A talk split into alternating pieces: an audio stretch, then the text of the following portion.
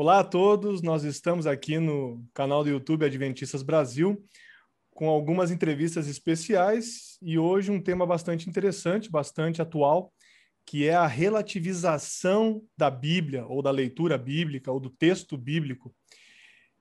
Nós vamos conversar um pouquinho agora com o bacharel em teologia, mestre em teologia bíblica, doutorando em Bíblia hebraica, capelão na Escola do Pensar. Ele é pastor e membro do Instituto de Estudos Judaicos, Fyodor Mayer, membro da Adventist Theological Society International Organization for the Old Testament Studies e da Associação dos Biblistas Brasileiros. Ele, portanto, é um estudioso da Bíblia e uma pessoa que tem constantemente pesquisado sobre esse assunto. Eu estou falando do pastor Sérgio Monteiro. Tudo bem? Tudo bem, Sérgio? Tudo jóia, Felipe. É um prazer falar com você e com aqueles que nos assistem também. Sempre um prazer falar da palavra de Deus. É verdade. E você, como estuda a palavra de Deus de uma maneira bastante profunda, né? Vai nos ajudar nessa conversa aqui.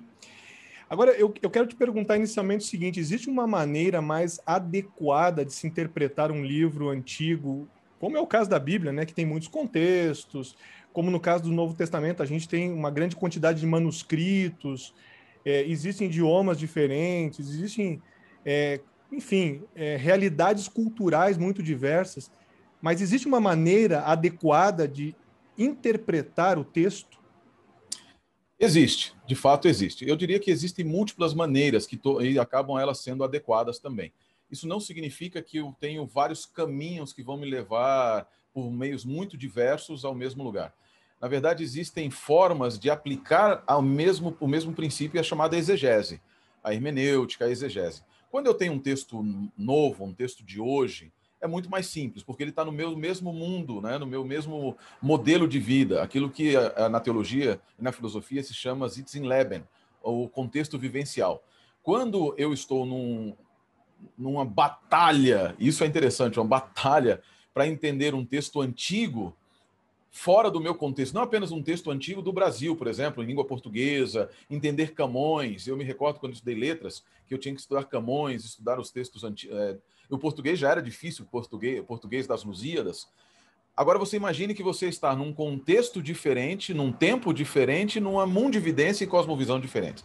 Obviamente, então, você precisa ter é, humildade. A primeira coisa é humildade para reconhecer que você jamais vai conseguir alcançar totalmente, a total compreensão do texto sem nenhum tipo de falha. E como é que você faz isso? O princípio básico da exegese é, uma, é uma, um binômio. Vou lá e volto para cá. E o que, que é o vou lá? Eu preciso ir até o local. É, o Dr. Gerhard Hasel, por muitos anos professor da universidade nossa, a Andrews, Sim. ele dizia que a tarefa do, do exegeta, da interpretação, ele vai até o local em que o tempo, o texto foi escrito. Então eu respeito a diferença de tempo, vou até lá, respeito a diferença de local, também vou até lá, me sento e diferença de pensamento. E com isso eu consigo ter um vislumbre muito melhor, uma maneira muito mais fácil de, de como o autor pensou e de como aquela audiência original compreendeu. Esse é o principal objetivo, porque a compreensão do texto bíblico, e eu de imediato aqui já digo, o texto bíblico não tem múltiplos significados. O texto bíblico tem um significado. Ele tem multiplicidade de sentidos. E isso é Opa. é importante para a gente não Opa. cair em relativizações. O que quer dizer isso? Explica melhor isso. Veja bem, o texto tem uma intenção original. Uma intenção original. Tem uma audiência original. É, isso é o significado do texto. A interpretação do texto ela tem que te levar a descortinar o significado intentado pela inspiração por Deus, através do, do profeta, através do autor, para aquele momento. Esse é o significado. O texto não vai ter um significado que se modifica em cada momento. O que modifica é o sentido.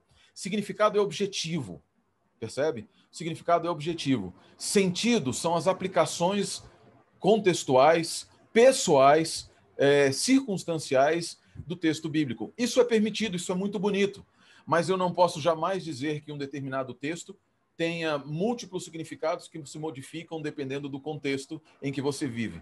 Isso é relativização. Esse é o grande problema de muitas leituras de hoje. A confusão entre significado e sentido. Repito, texto de Gênesis, por exemplo, Cântico do Mar, ele tem um significado. E qual é o significado do Cântico do Mar?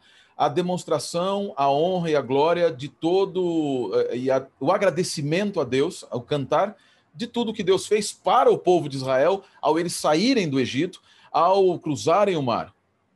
Quais são os significados, quais são os sentidos então do texto? O sentido do texto é o que o Felipe precisa, o que o Sérgio precisa, o que a igreja precisa e o que a igreja precisou durante toda a sua existência.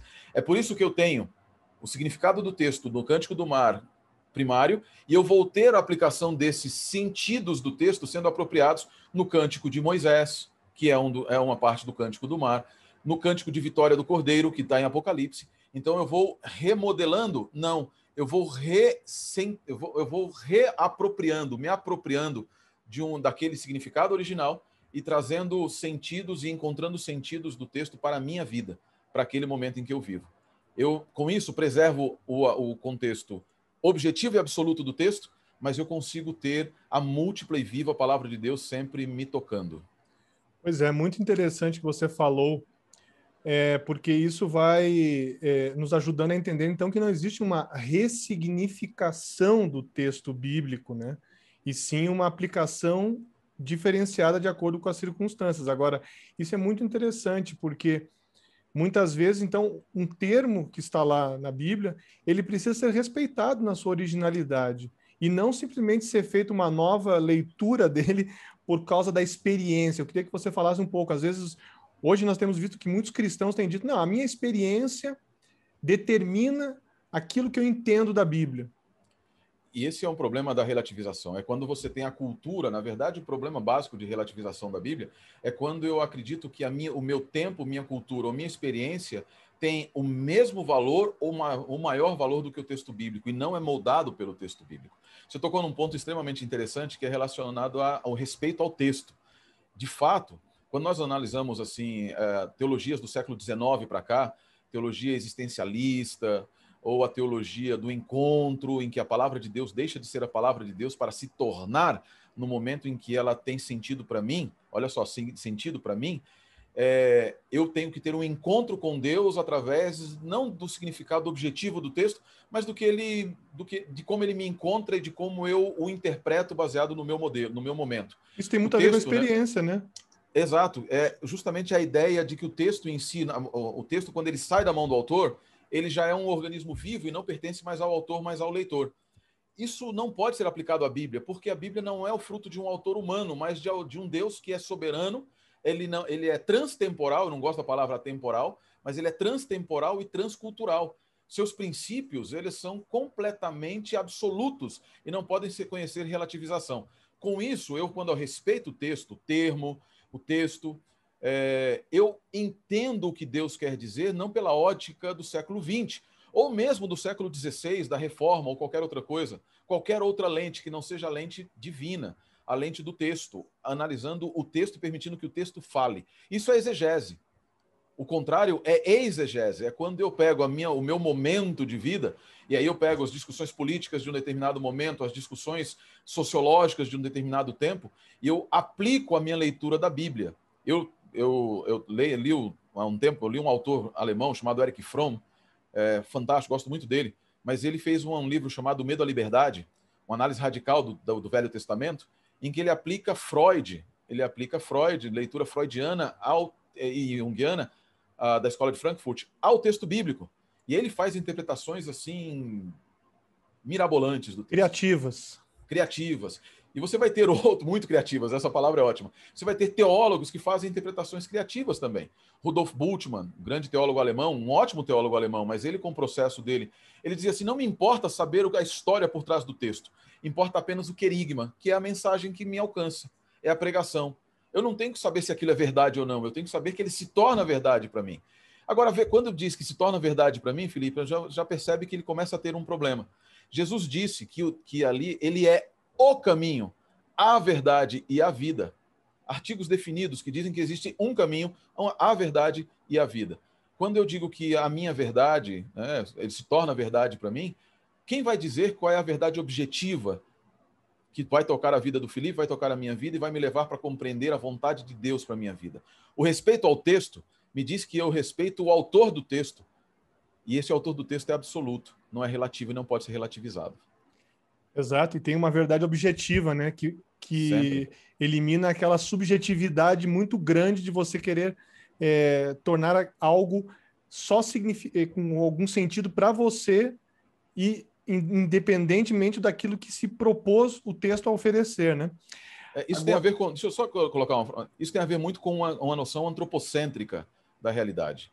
Porque no final das contas, assim, eu sou eu sou o bezerro de ouro que nós temos hoje. Se na verdade no, no, passado houve um bezerro de ouro que foi colocado no lugar de Deus, eu sou o bezerro de ouro hoje. A minha vontade, quando nós falamos de amor ao próximo, você já percebeu, Felipe, que hoje em dia nós falamos de amor ao próximo e nós do, o desassociamos do amor a Deus? Ou colocamos por cima do amor a Deus e colocamos o amor ao próximo como uma desculpa para não cumprir os ditames divinos muitas vezes. É óbvio que o amor a Deus se manifesta no amor ao próximo, isso é fato. Mas ele se é a manifestação do amor ao próximo, ele, é, o amor ao próximo é uma manifestação do amor a Deus. Ele não é ele sozinho não serve para nada. Ele vai ser obras e vai ser um, um bezerro de ouro também. A noção antropocêntrica que eu dizia é essa. Quando nós que, pensamos que a minha verdade é maior do que a verdade absoluta. E as minhas verdades e as nossas verdades são o parâmetro pelo qual eu meço a verdade de um Deus que para mim deixa de ser o centro, para que eu seja o centro. Interessante. O que, que você, então, de maneira final aí, Sérgio, que, que você recomenda, você que é como alguém que preza muito pelo texto bíblico, o que, que você recomenda para quem deseja compreender mais profundamente o que a Bíblia tem a oferecer? De repente pensa assim, tá, ok, eu quero realmente entender o contexto, o texto bíblico, eu quero aprender realmente o significado dessa mensagem para a minha vida.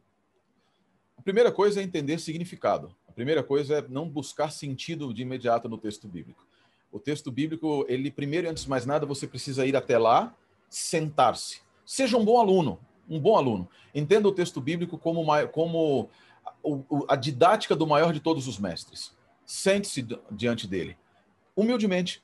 Não tente levar a ele perguntas e nem pressupostos metodológicos e filosóficos ou sociológicos, psicológicos ou qualquer outro ógico que tenha na sua vida hoje. Apenas chegue a ele e diga assim: eu me esvazio. Eu gostaria daquele gosto daquele princípio de Descartes, eu, de Descartes, né? Eu me esvazio, eu preciso me esvaziar. A ideia então é que você chegue diante do texto bíblico sem preconcepções. Não vá ao texto bíblico buscando uma leitura social, uma leitura da teologia popular ou de qualquer teologia, e aqui eu me aventuro a dizer, nem mesmo da teologia adventista. Vá ao texto bíblico para sair do texto bíblico com a teologia bíblica, que na nossa visão, e a minha como teólogo, ela vai, vai se expressar de uma maneira mais bela e mais bonita, de uma maneira muito clara para nós, na teologia adventista do sétimo dia. Mas não vá com a teologia adventista, vá buscando conhecer do texto bíblico e pergunte ao texto. E aí tem um, um, um elemento chave fantástico: questione o texto, mas questione com as perguntas certas.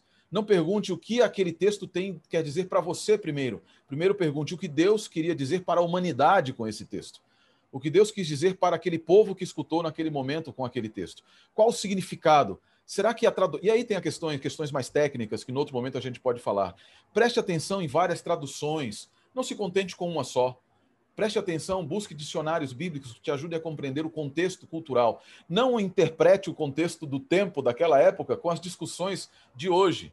Aquele tempo não tinha preocupações de, de, eh, com preocupações com esquerda, direita, centro superior e etc. Aquele tempo tinha preocupações muito diferentes dessas é, pergunte para o texto qual é a preocupação daquele momento e qual é a resposta que o texto dá para aquela preocupação. Esse é o significado. Depois, você pode sim trazer os princípios e aplicar para questões e circunstâncias do presente. Aí sim, você vai entender o significado e poder aplicar os sentidos. E você vai ver como a sua experiência com a Bíblia, a sua experiência com Deus, a sua experiência com a divindade, a sua experiência de salvação serão renovadas em todas as manhãs e vai compreender a razão pela qual a Bíblia é multiforme e viva em todos os momentos. Excelente, hein? Aprendizado agora, hein? Obrigado aí, pastor Sérgio Monteiro, um profundo Prazer. estudioso da Bíblia aí, conversando com a gente um pouquinho sobre relativização. Obrigado pelo papo, obrigado pelo tempo. Que Deus nos abençoe e nos ajude aí nessa caminhada para sermos estudiosos e estudantes cada vez mais aplicados aí da Bíblia Sagrada. Amém, que assim seja, que o Eterno abençoe a todos.